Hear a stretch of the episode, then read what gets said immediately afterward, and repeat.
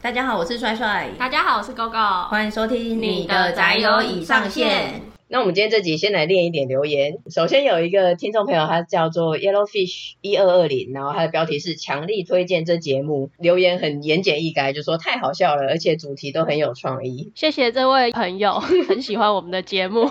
真的，我觉得不知道我们追求的是什么，但是被说好笑都会很开心。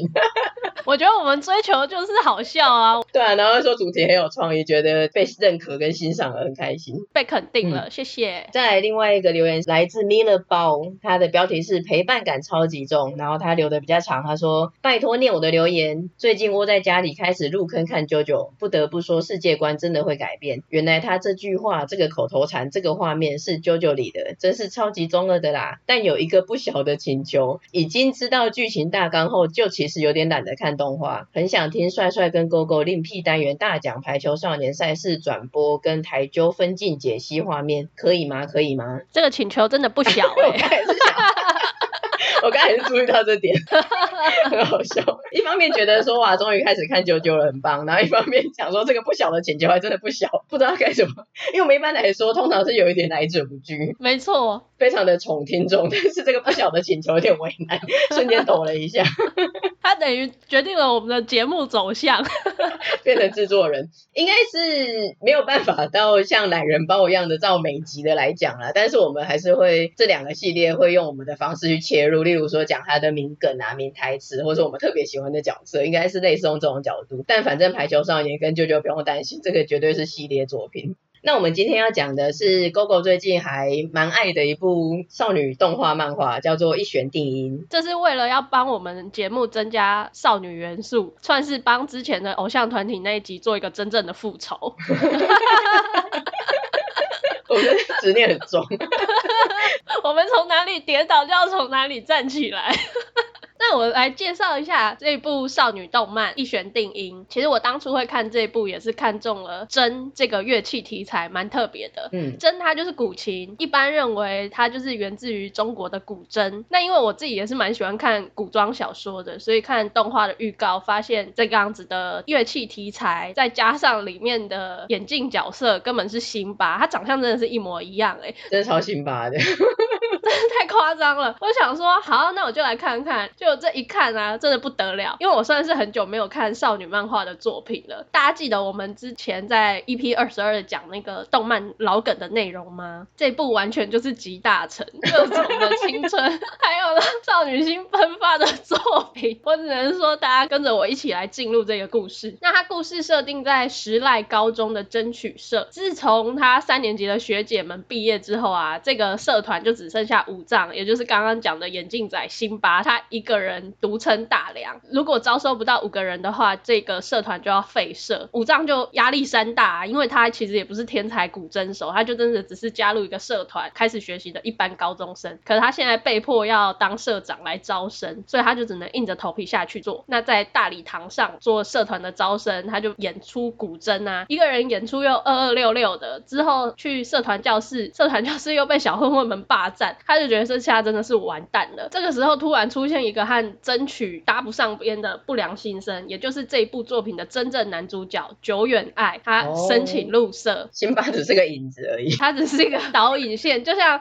银魂的真男主角是阿影。久远他中学的时候就是一个恶名昭彰的不良少年，他是爹不疼娘不爱，直接就交由爷爷代为照顾。那爷爷他是做真的古匠，非常热爱这个古琴。久远。他虽然在外面的名声很差，可他其实就是只是外表凶恶，但是内心非常温柔的一个人。爷爷、嗯、又对他百般照顾嘛，祖孙俩的感情就渐渐累积。可是久远那些坏朋友就是看不惯久远这个样子啊，结果就很坏，真的很坏哦。他就是故意去袭击久远的爷爷家，还嫁祸给久远。那附近的邻居都以为是久远干的，虽然爷爷知道不是久远做的，也没有怪久远，可是爷爷却在这件事情发生之后没有。多久就过世了，啊，很惨吧？嗯，那久远他就失去了唯一对他好的爷爷之后啊，他就有一点寄情作用，他就想要去了解爷爷热爱的真，嗯。所以他就加入了这个争取社，哦，算是一个契机。嗯，争取社有了久远这个名声坏到连高年级都会害怕的人加入，再加上五藏他一开始也是蛮抗拒久远的嘛，那之后他就知道说，哎，真的是来真的，就有放下心防，接纳这个不良少年入社。那男主角出现了，女主角也不会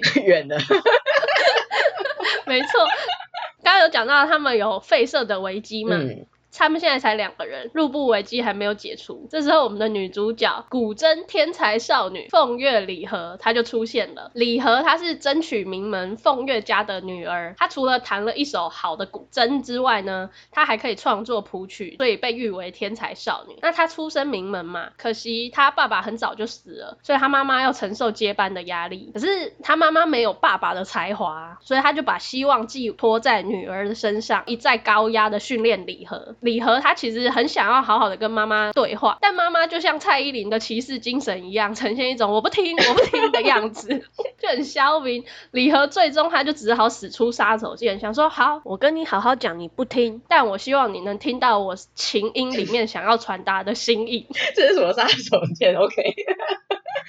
好，很少女漫画的戏剧方式，嗯，所以他就在一次的正式比赛中脱稿演出，他就是不弹奏他原本报名的曲目，反而弹了他自己的自创曲。那虽然那一次的演出，除了妈妈以外的其他人全部都惊为天人，可是因为比赛毕竟还是比赛，你这样脱稿演出是不行的，只要演出报名曲目以外的，你就是失格。所以他这一次没有得名，那也因为他这样子的脱序表现不受控制嘛，就被妈妈断绝了关系，赶出家门。哇塞，很强应吧？就在高中入学之后，李和就一个人在公寓里面独居。那现在就凑齐了男女主角嘛，剩下就是一些无关紧要的杂鱼角色。可是因为要凑满五个人才能解除争取社的入部危机，那男主角久远他的三个小伙伴小石、阿通还有光太，通称为笨蛋三人组，他们就入社了。这边我就补充一下，因为久远除了这三个笨蛋小伙伴之外啊，还有一个很帅而且很聪明的朋友，叫做泽生。这五个人的组合会一直让我想到《灌篮高手》的樱木花道和水户洋平他们四个。有时候看他们相处啊、耍笨啊那些，就有很浓的既视感。回到争取社，现在人数凑齐了，废社的危机看似解除了嘛，可是没有，因为学校的教务主任就是看争取社不爽，他刁难他们，就说谁知道你们争取社是不是挂羊头，假装是社团活动，但其实就是不良少年的集散地。因为除了久远的名声不好之外，他三个小伙伴其实也是，所以搞到最后，为了确认他们争取社是来真，他们就说好啊，那你们就在全校的师生面前表演，如果大家认同你们的演出，那争取社就保留。那观众的我们都知道，这就是个假议题而已，因为争取社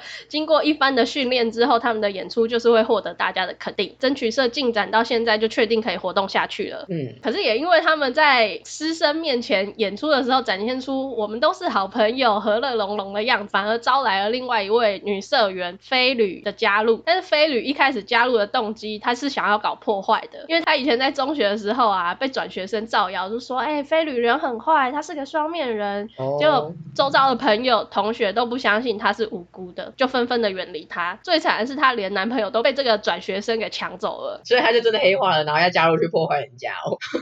对对对，他就此之后变得不信任人和人之间的关系，变成心机婊，以分化和离间他人为乐。哇哦，所以他看到这个和乐融融的社团，就想说好，我就要加入去破坏他们。没错，他就要故技重施，觉得这个伙伴关系实在太脆弱了，老娘三两下就可以让你们争取社分崩离析。结果没有想到，他反而被感化了。之后他就认真投入争取社。最糟糕的是，也不是最糟糕啊，你讲出真心话了吧？最夸张的是，他最后还喜欢上了武藏，辛巴。然后为了减轻这个武藏社长的负担，他还自愿担任了副社长。嗯，主线大概就先介绍到这边。那之后他就会开始带出他们要去参加比赛啊，甚至是全国大赛。包括刚刚有提到嘛，我们女主角李和，她被赶出家门，她和她妈妈之间的亲子关系是会透过什么样的方式去修复啊？还有久远他之前的不良少年朋友还会再回来找他吗？这些支线都会在之后的故事逐一的去提到。这一部一度是让我蛮沉迷的，原因是因为这个社团里面有两个感情线，大家应该都有发现吧？对，第一对是辛巴跟 加入了最后人才两失的那个黑化女嘛，然后再来是久远跟李和，真正的男一女一跟男二女二两对，这两对真的是很好笑，尤其是男女主角久远和李和这一对，他们真的是少女漫画老梗的集大成哎，我真的是很常就是边看边笑，比如说生病照顾诅咒这个桥段，啊、我们之前有提嘛，这真的是标配哎，有一次就是李和他生病在家没有去上课，然后老师就叫久远帮忙送讲义去给他，除了讲义之外啊，连李和的家里地址都准备好了，直接就交给久远，就说好，就麻烦你了。这个老师很不对劲吧？对，我就想说，等一下，老师你这样很没有各自保护的概念，而且这个讲义可能真的很重要，需要轻松到不能明天上学再拿，你拿去给生病的人，他今天也不可能看。而且是叫一个男生去，哎，这样一对青年男女，这个老师意图不轨啊。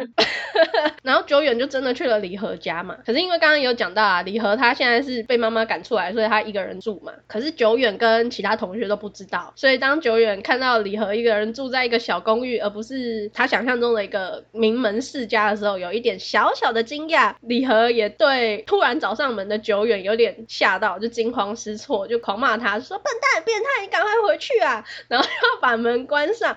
这时候久远也是有一点小生气了，他就一把抓住门把，连门这样子带拉的，就把这个还在生病虚弱，并且有一点昏倒的离合抱住。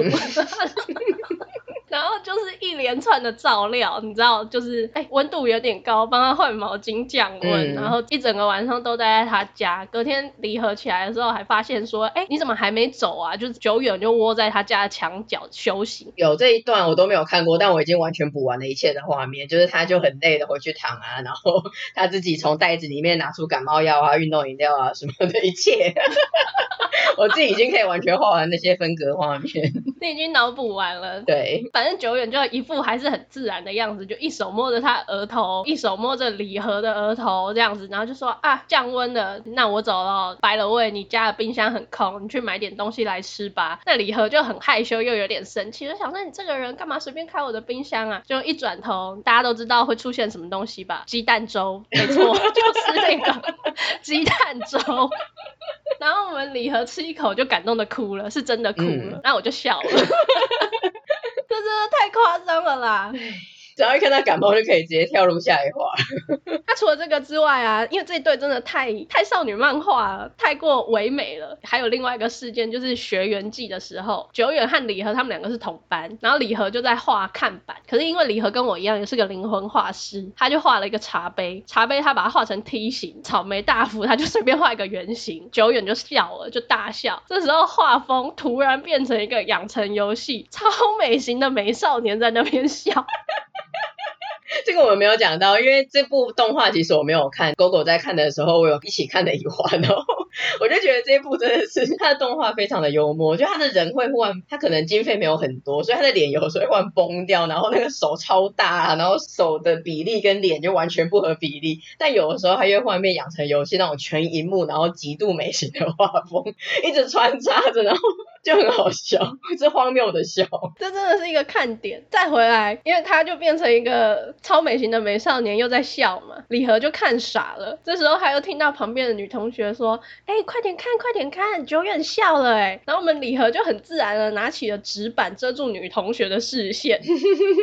后来就换成久远，久远就说：“哎、你这个看板不太平整，我来帮你弄一下啊。”就说时迟那时快，李和就发现久远的脚边有一根铁钉，眼看久远。他就要刺到了，李和就一边说小心，一个起身，结果反而变成久远的嘴巴擦过李和的额角，两个人靠的超接近这种。然后就有点违停格，你知道，就是会有这种让人少女心喷发、喷笑的分镜，意外的肢体接触。那另外一对是武藏跟飞吕嘛，这一对我就不多提他们的一些小细节，我纯粹就是想吐槽这个辛巴，没想到他竟然有感情线呢。我觉得看到辛巴在耍帅，就会有一种不爽的感觉。你觉得我这样正常吗？是啊，我们那个时候一起看的时候，因为他真的太辛巴了，然后我们对辛巴的印象就是《银魂》里面那个辛巴，这个眼镜架，然后一个为了吐槽而生的人，他在那边。认真的当一个社长，然后还有时候耍帅啊，然后骑士精神，然后跟那一个女二有互动，我们就全身鸡皮疙瘩受不了。而且女二是真心的在暗恋他，而且我觉得女二还蛮漂亮的，真的是从生理没有办法接受的反应。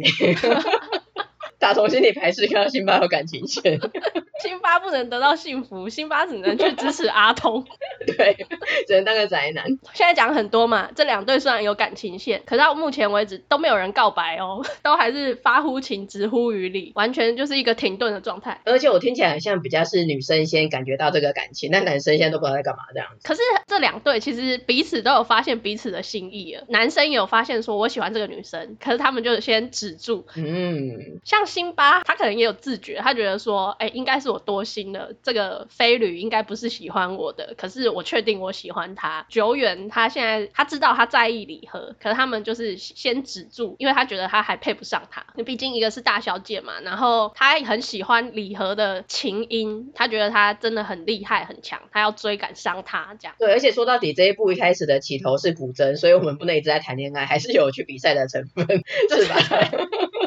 因为他重点，他们成立了之后，就是为了要去比赛嘛。社团活动的主线还是要参加全国大赛，所以这才是他们真正的主要目的。感情只是一个支线，可是对我来说，感情这条线很重要，因为非常的有趣跟好笑。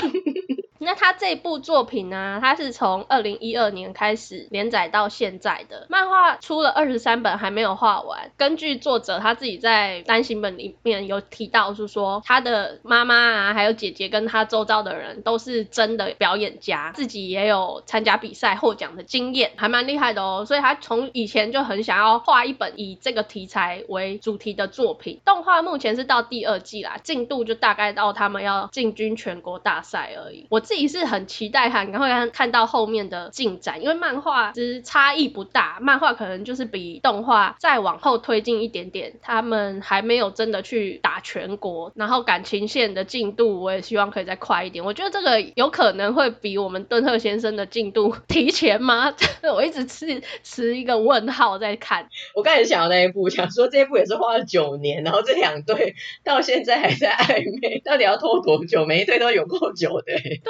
感情线的部分，女二不是很早就确定她喜欢辛巴了吗？她就是觉得说我不能喜欢他，这样子会给社团造成困扰。然后我就想说，你谈个恋爱，跟对社团造成什么影响啊？就觉得很莫名其妙。一方面一直被他们的很老梗逗乐，但一方面也是很焦急，想说这两对真的有够慢的，到底什么时候才有个突破性的进展？已经知道他们两情相悦了，可是他们又要停止在这边，因为他不像敦贺先生跟公子，公子是。对这个感情没有那么敏锐嘛，他那时候真的还不知道他喜欢敦贺，他是到很后面他才意识到哦，原来这个感情是喜欢敦贺先生，就是被我们的宝田社长给点醒，他感受到了嫉妒啊、喜欢啊这个心情。可是他们很早就知道了，哎，那为什么不在一起啊？我觉得现在漫画走向一个极端呢，就是有一些就很肉，然后很多那个亲密戏马上很快要在一起，然后有一些 H 的情节，然后有一些是柏拉图都不行，拖了超久，双方都有一些原因打死不讲，然后进展非常的慢，现在有点走向两个极端的。但是他还好的一点是，因为我不太喜欢看因为误会而产生什么分别，oh. 或者是彼此就是误解，明明喜欢，但是以为你不喜欢我的这种，倒还好。他这一部目前为止是没有这样子的状况，所以我觉得还可以。他们不是因为误会，他们只是单纯的没进度。这本真的有点慢，真的。你现在今年就是快速的补了九年的进度，但我不知道你后面的还要追几年，有点惨。九年后。我再来看吧，因为我一直在看连载啊，在等连载，连载也一直不出，我就觉得有点痛。这一部其实好像是有名的，虽然我没看，但我隐约觉得这四个名字我之前就听过。刚刚帅帅有提到，他之前来找我的时候，我就有推荐他一起看，就、嗯、他就嫌弃画风太崩坏了，从刚刚他的反应就有感受到了吧。可是我自己觉得这也是一个看点呐、啊，因为我其实不太在乎说画风崩坏与否，应该说我自己也看不太出来差异。比方说排球少年好了，帅帅他就会跟我说，动画的角色其实没有漫画画风好看，所以之前排球少年你也是一直在叫我看漫画就好了。嗯，但我自己是觉得还好，差异不大。，可是，一弦定音啊，他就真的是可以让我一眼识破。哎，我觉得可以让我一眼识破，已经是到了很好笑的程度了。我们那天才一起看一集吧，一集大概二十来分，然后就看到十几个，我就一直崩溃，就说那个什么脸，那个什么头，那个大小眼。可是你不会觉得就是大爆笑吗？就会啊，崩坏到已经让你觉得真的是太好笑了。他为什么可以这样子作画的程度？所以我觉得，如果对画风真的比较在意的听众朋友，你可以从漫画来入手。漫画一式不错哦。漫画的作画是相对比较稳定的，当然它有时候还是会穿插一些比较可爱的画风，可是不会像动画那个反差感这么重。而且啊，我会觉得，因为它是音乐类型的作品嘛，所以你也是可以，就是看漫画的同时，你回来听一下。动画的插曲，尤其是像他故事里面有比赛曲，比赛曲就可以来听看看。很多动画的观众反映说，哎、欸，这个比赛的曲目真的很好听，所以之后你再看漫画也会有这个声音音乐的带入感。对，因为古筝真的是比较冷门的题材，说实在，我现在想不太到古筝弹出来的音色，然后还有它的曲目大概会是什么样子。而且他们社团是走合奏路线，所以应该会比较磅礴的，比较有层次的交织，像交响乐一样。嗯，他也会有一些人有做。独奏、独奏跟合奏感受又不太一样。如果对古典乐曲有兴趣的话，也可以从这个角度切入来感受一下。这一部我知道勾哥很爱，因为他在看的时候陆续就有跟我分享。可是因为跟他一起看动画的时候被那个画风冲击，然后就觉得说他就是很典型的少女漫画。我近年真的是比较少看少女漫画，但如果是音乐题材的话，我之前还蛮喜欢一个漫画叫做《琴之神》，它就是钢琴森林那个琴之神。它主要是叙述一位自由奔放，然后才华洋溢的。的少年叫做阿海，一只赖海，他是他的妈妈养大的，他们有点算是住在贫民窟，在城市的边缘，然后那边有一座森林，里面有一个钢琴，没有人弹得出声音。阿海因为他生活很贫困嘛，他没有什么玩具跟其他的物资，他就常常去那个钢琴旁边，等于是这种那个钢琴陪伴他，然后他后来就弹得出声音，他就自己自学，无师自通了，几乎时间都泡在弹那个钢琴，好像周杰伦的歌，哪一首？只剩下钢琴陪我。